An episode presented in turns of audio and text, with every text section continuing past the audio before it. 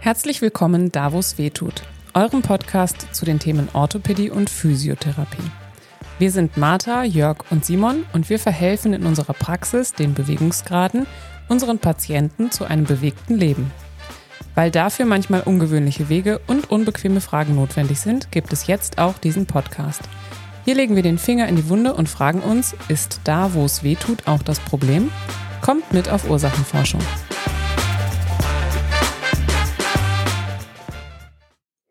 Heute geht es um ein häufiges und oft langwieriges Krankheitsbild, der Tennis- oder der Golferellenbogen. Warum der nicht nur Sportler betrifft und was man wissen sollte, damit die Behandlung funktionieren kann, darüber sprechen wir heute. Und wie in jeder Episode der jetzigen Staffel, heute nochmal ohne Simon, der babyfrei hat und ab der nächsten Staffel wieder dabei sein wird. Jörg. Ja. Ja? Du hast gerade schon deinen Arm so zur Seite gelegt. Tut dir was weh? Nein, ich überlegte mir gerade, wie ich. Also wir steigen heute ein über Tennisellenbogen, äh, ein Beschwerdebild, was viele kennen und nervt und äh, irgendwie nicht so schnell mit Quickfix in den in den Griff zu kriegen ist. Und ähm, ich überlegte gerade, wenn ich sage, der äußere Ellenbogen, ähm, wo das dann ist. Wo, wo, ja. sag, und das ist, wenn du deinen Arm äh, neben dem Körper hängen lässt und drehst die Handfläche nach vorne, äh, dann ist es der außenliegende mhm. ähm, Anteil Daumenseitig. Vom, vom äh, ja, da war je nachdem, du kannst den Unterarm ja, ja. drehen. Ja, aber dann ist es daumenseitig. Wenn du den komplett rumdrehst, dann ist es plötzlich die andere Seite. Was ist denn der, äh, der Golferellenbogen oder der Tennisellenbogen. Kannst du das erklären, was da passiert? Ja, wir haben ja ähm, bestimmte Muskeln, die dort am Ellenbogen ansetzen.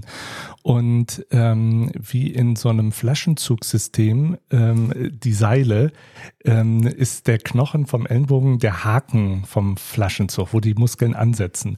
Und wenn die Seile sich dann irgendwie zusammenziehen, dann bewegt sich eben die, ähm, die, die Handfläche, die, die, die Handfläche nach oben und ähm, oder nach unten und, und, und in, in dem Fall eben, äh, ähm, wenn ich jetzt wieder meinen gestreckten Arm habe und die Handfläche zeigt nach vorne, dann will ich die Hand nach hinten strecken. Und äh, oh Gott, ich komme selbst schon. also egal, nach vorne oder hinten. So. Es, es betrifft ja auch beide Seiten. Also es ist ja nicht nur Tennis-Ellenbogen, sondern auch Golfer-Ellenbogen. Es kann ja innen und außen sein. Genau. Insofern so. ist ja wurscht. Und, Selbes Verletzungsmuster. Ähm, und es kommt, äh, und das ist ähm, also lange Zeit, also da diese die Erklärungsmuster, ja, was da eigentlich kaputt ist, das hat sich im Laufe der Zeit immer wieder verändert und unfassbar viel Wissenschaft wird da, darum gemacht. Zunächst dachte man nur, es ist eine Entzündung, Reizung. Mittlerweile weiß man, äh, es ist auch eine Degeneration, also Untergang der Sehne. Oh ja, okay. Äh, die sogenannte Abdoptose, also der Zelltod wird dort gefördert. Die Sehne verändert sich. Die, wenn man die unter Mikroskop anguckt, hat die so ganz coole, gerade ähm, Strukturen. Die werden plötzlich quirlig und, und durcheinander. Mhm. Ähm, das heißt, die Art der Sehne ähm, verändert sich auch. Bestimmte Zellen, äh, Fibroblasten vermehren sich und versuchen da ihren Job zu machen. Äh, neue Blutgefäße entstehen, weil man da so einen entzündeten Reizzustand hat. Ähm, es gibt offenbar auch eine Einsprossung von mehr Nerven, weshalb das mit der Zeit immer sensibler und empfindlicher ja, wird. Ja, so, ähm, also der Körper macht da ordentlich Action, aber kriegt es natürlich nicht so richtig äh, in den Griff. Also muss man sich vorstellen, ebenso wie die Fasern dieses Seils von dem äh, Flaschenzug, die dort eben äh, gerissen sind, kaputt sind, auf Quellen und so weiter. Ne? Und, ähm, und wo es dann eben einfach Probleme gibt. Und wenn ich dort weiter ordentlich an meinem Flaschenzug reise und im Hamburger Hafen meine Kaffeesäcke mit meinem Flaschenzug da hoch und runter ziehe, dann ähm, ist natürlich klar, ähm, dass das echt belastend ist und das, jetzt gehen wir mal wieder zurück zum Körper, der natürlich über fantastische Selbstheilungsmöglichkeiten verfügt gegenüber dem ollen alten Flaschenzug. Ähm, aber die kann er natürlich nur ausrollen, wenn er nicht mördermäßig belastet wird. Ja. Aber wie kommt es denn dazu? Was mache ich, damit das passiert? In der, in der Regel finden wir es bei Sportlern. Ähm, oder aber bei Leuten, die aus beruflichen Gründen ja meistens ähm, äh, bestimmte Überlastungsphänomene haben, die ganz gezielt diesen Sehnenbereich ansprechen und eben überlasten, also dass die dort mehr machen, als die Sehne äh, verkraften kann. Ja, wobei ich da nochmal ins Detail muss. Also die Frage ist ja, was kann die Sehne denn gut verkraften, was kann sie nicht so gut verkraften? Wir finden das häufig bei Sportarten, die ähm, auf diese Sehne eine hohe repetitive Belastung setzen mhm. und oder eine hohe, ähm, eine hohe Belastungsmasse an sich, also eine hohe Explosivbelastung zum Beispiel, ne? wie beim Tennis ja. und beim Golfspielen.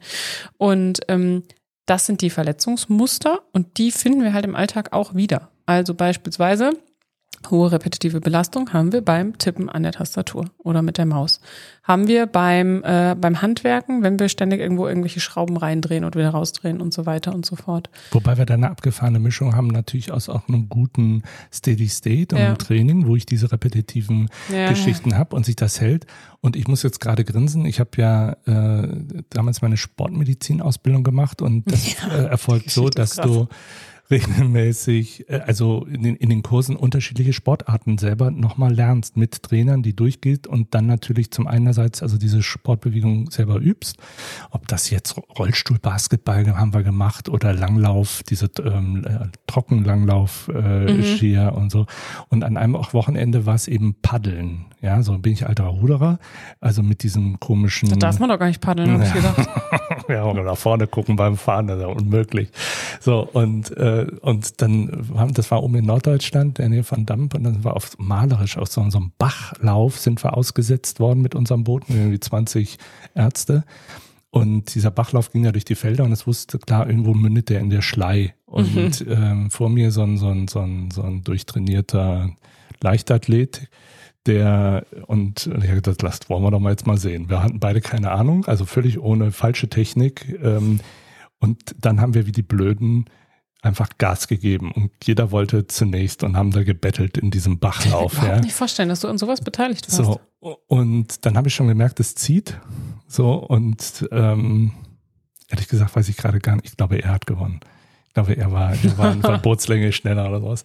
Und ähm, alles gut, Boote eingepackt, zurückgefahren. Am nächsten Tag habe ich eine Epikondylyse, eine Tennisellenbogen gehabt, aber vom Allerfeinsten. Das war so, dass ähm, du beim Bewegen des Arms die Muskeln geknirscht oh, haben. widerlich, ja? Krepetition nennt man das. Das, das war, das war wirklich, also da musste man wirklich jetzt mal klassisch rangehen mit Medikamenten, ähm, um das wieder in den Griff zu kriegen. Aber da war halt, ähm, jetzt kann, darum kann man nicht sagen, Kanufahren unter Paddeln wird automatisch nee, zu einer Tennisellenbogen. Das war schlecht, das war kombitechnisch, so, schlechte einfach, Technik. Das war einfach äh, ja. äh, schlechte Technik und es war einfach eine massiv zu hohe Last und Repetition. Und es kann durchaus ja. sein, irgendwie keine Ahnung, ja, du hast das Wochenende Umzug ähm, und du musst alle Möbeln aufbauen, das muss heute passieren und ups, ich habe vergessen genau. äh, die die Akkus vom vom vom, vom Schrauber, vom ja oder noch nee, also mit dem Imbus geht ja noch, aber mit dem Schraubenzieher. Ne? Ja. So, ähm, der der Akkuschrauber geht nicht ähm, keine Ahnung, Sonntag, kein anderer hat Strom, wie auch immer, ich muss jetzt jetzt mit dem Schraubenzieher machen, ja. So, und dann kann dir das Gleiche passieren. Also es ist, ja. wie gesagt, schon, ähm, wenn diese Steady State, dieses Wechselspiel, was der Körper aufrechterhalten kann, aus, aus Belastung und, und wieder in die Ruhe kommen und Reparaturvorgänge, wenn das gestört ist. Ne? Und ja, letztlich, wenn es aus einem, aus einem trainierenden in den überlastenden Reiz gibt, ja. Ne, dann passiert's. Ich habe mir die Epikondylitis meines Lebens ja beim Flötespielen gehört. Aber auch so eine, wie ich sie danach nie wieder in der Praxis gesehen habe. So mit rot und heiß und wahnsinnig schmerzhaft total schmerzhaft. Schwer zu behandeln, hat jahrelang gedauert, bis die wirklich weg war. Und ich habe das Weil heute du weiter Flöte gespielt hast. Ja, das. Oh, ja. Okay.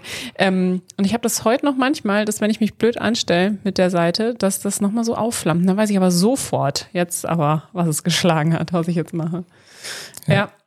In der Behandlung ist äh, der Tennis- und der Golfer-Ellenbogen ähm, gar nicht so komplex, aber oft sehr, sehr langwierig. Und äh, das hat was damit zu tun, dass eben eine extrem hohe Bedeutung dem kann es gar nicht häufig genug sagen, haben wir jetzt in der letzten Folge auch schon wieder gehabt, bei den Füßen dem Belastungsmanagement zukommt.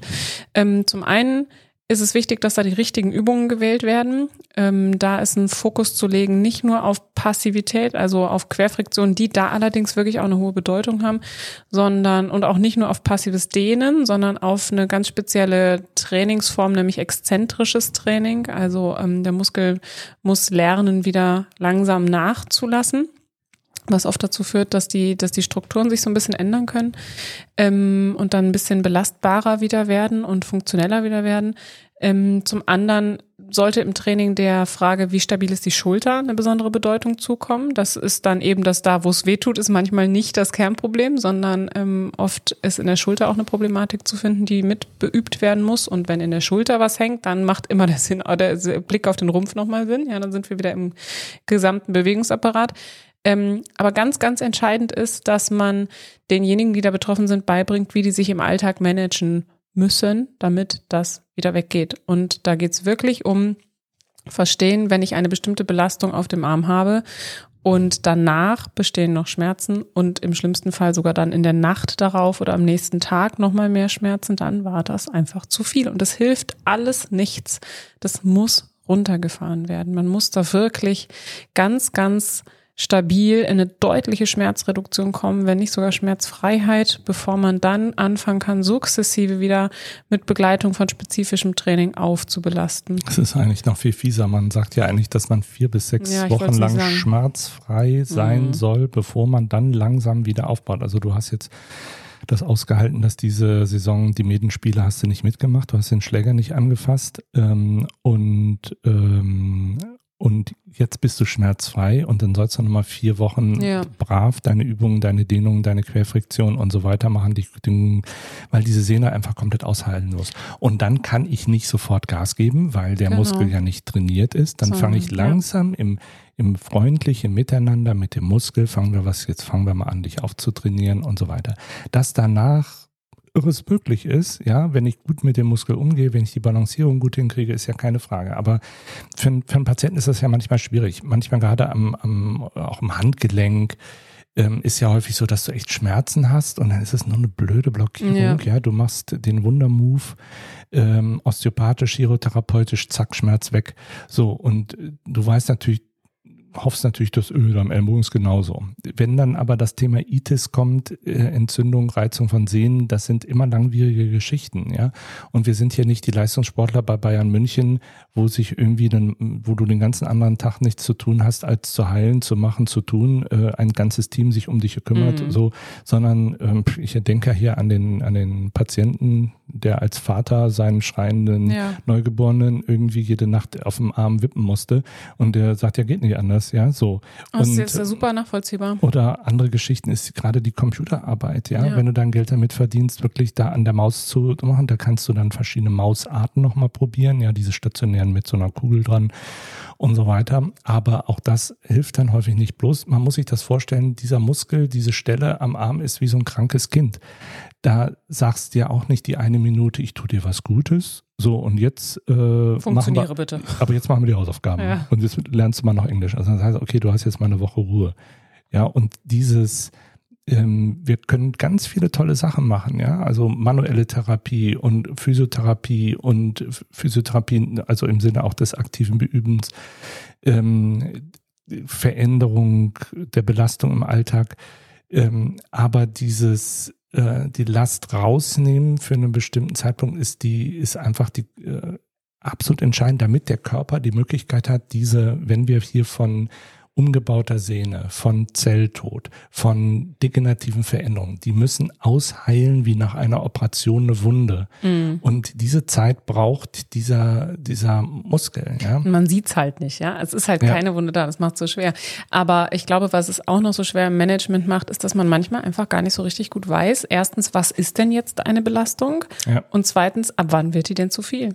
Ne? Und ähm, da kann man fast nur durch eine extrem achtsame Körperwahrnehmung durch den Alltag durchgehen. Wir können natürlich erklären, welche Mechanismen sind es grundsätzlich. Wir können natürlich also zum Beispiel repetitive und oder hohe Belastungsspitzen wir können natürlich ähm, so ein bisschen mit dem Patienten durch seinen Alltag durchdenken und sagen, aha, da hast du ein Thema, da hast du ein Thema, da hast du ein Thema.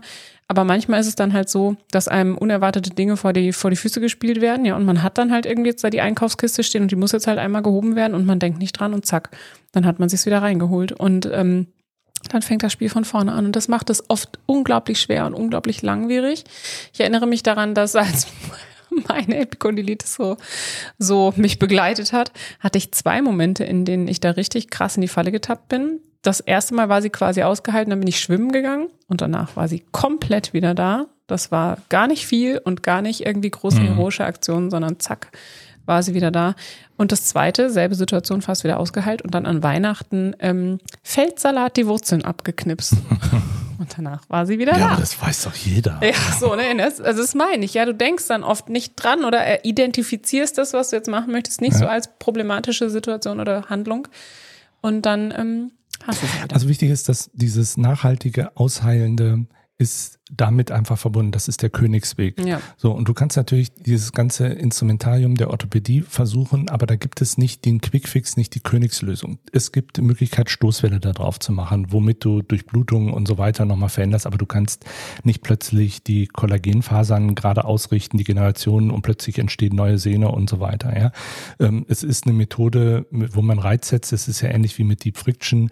Ähm, so kann man machen. Dann gibt es die Möglichkeit mit Eigenblut, wo das mhm. Eigenblut behandelt wird, plättchenreicher wird, spritzt man da wieder rein. Ähm, da gibt es durchaus auch Studien, die sagen, bringt Erfolg, kann man probieren. Akupunktur ähm, gibt durchaus welche, die davon profitieren. Die Frage ist natürlich, ob das dann auch immer einhergeht mit einem Belastungsmanagement, ja, mhm. so und wie viel ist Akupunktur so, aber ich glaube schon, also Akupunktur, man muss ja nicht dran glauben, das ist ja wissenschaftlich belegt, dass es wirkt ähm, hat da durchaus seine, ähm, ist auch nochmal schmerzmodulierend, ähm, ist sicherlich auch nochmal so, so einen passiven Ansatz, den man berichten kann. Lasertherapie angeblich, da habe ich wenig Erfahrung. Auch das ist, geht ja in die gleiche Richtung, dass ich nochmal versuche, ähm, äh, dort bestimmte Prozesse wie Vermehrung der Durchblutung ähm, anzuregen. Ähm, aber das sind alles keine Zauberlösungen. Ja, ich kann natürlich äh, Ibuprofen, also irgendein ein Schmerzmittel noch nehmen, aber ähm, das ist ja nur ein Betäuben. Ja, da ist auch eine antientzündliche Komponente drin, aber damit kriege ich so eine Epikondylitis in der Regel nicht in den Griff. Was ist von den Epikondylitis-Spangen zu halten? Das sind diese, diese äh, das ist ja die, die Schnalze auf den Unterarm genau. und die verändern den, den Winkel, in dem die Muskeln oben an ihrem Flaschenzughaken ähm, ankommen. Ähm, das funktioniert gut. Äh, kannst du machen, wenn du gleichzeitig die Last reduzierst. Ja. ja, wenn du dann weiter durchs Leben dübelst, ist ja völlig klar, dass die Bereiche, du hast den Winkel des Muskels verändert ähm, und dann ruckzuck hast du den auch überlastet und dann brennt dir der ganze Arm. Ja, das dann, bringt, daher, dann, dann genau. sagen die Leute, die wirkt nicht mehr. Ja? Aufmerksam werden, wenn man im Fernsehen irgendwie den Tennisspieler sieht, der so eine Epikondylitis-Spange beim Spiel trägt. Dann wissen wir, okay, das ist jetzt eine Notlösung, aber richtig clever ja, da ist hat jemand mit seinem Körper aufgegeben. Da ist der, der Spielerfolg wichtiger als. Äh, In dem Moment. Wir wollen es ja, nicht so ja. über einen Kamm scheren. Jo, ähm, so, und dann ganz hinten steht's noch, das kann man ja auch operieren lassen, aber es gibt dort nicht die, ich, ja, ich kann dann natürlich, wenn das wirklich ähm, sehr gefledderte Sehnen sind, aber dann bin ich eh in einem Zustand, wo ich den Arm einfach in der Regel kaum noch richtig gut benennen kann. Ich kann dort äh, Ansätze ein bisschen versetzen, dann muss ich danach aber längere Zeit entlasten, das muss verna ähm, vernarben. Ähm, und wenn ich da drauf mit unverminderter Belastung draufdüble, so wie ich da bei dem Kanufahren das nicht strukturiert aufbaue, dann wird diese, ja, ich bin operiert, das hat mir nichts gebracht. So hörst du dann auch. Also das ist ein, ein, kein einfaches Krankheitsbild, wenn es fortgeschritten ist und jeder sollte Respekt davor haben, wenn es anfängt. Äh, Direkt zügig, was zu tun. So, und ja. du kannst am Anfang super über mhm. die Belastungsmanagement und die Physioübung, gerade das Eccentric-Training, kannst du Magisches erreichen. Ja, es braucht den Not, also darum ist die Kernbotschaft eigentlich, habt Respekt davor. Das ist nicht banal, auch wenn es viele haben. Äh, kann der echt um die Ohren fliegen ähm, und lässt sich frühzeitig äh, gut beraten. Während Physios können das, ja. Ja. Supi, das war ein äh, Ein Quickie. genau. Hast du noch was zu sagen? Nee. Alles klar. Dann äh, beenden wir auch diese Folge zum Thema Epikondylitis, äh, Tennis- und Golferellenbogen. Hoffen, wir konnten euch klar machen, es ist wichtig, äh, dieses Krankheitsbild frühzeitig anzugehen, sich genau anzugucken, welche Belastungen hat man im Alltag, die das immer wieder triggern und dort ein gutes Lastmanagement zu machen und auch in den Übungen genau hinzugucken, dass es die richtigen Übungen sind. Nicht nur für den Arm, sondern auch für die Schulter und vielleicht sogar den Rumpf und den Rest des Körpers am Ende auch immer. Und jetzt freuen wir uns auf die nächste Folge, in der wir einen ganz besonderen Interviewgast haben und uns um die Frage der Haltung beim Instrumentalspiel drehen werden. Bis Genau. dahin.